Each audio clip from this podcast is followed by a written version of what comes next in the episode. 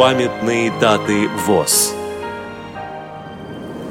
21 сентября. 70 лет со дня рождения Юрия Ивановича Петрова, реабилитолога. 22 сентября. 80 лет со дня рождения Николая Степановича Руденского, международного мастера по шахматам.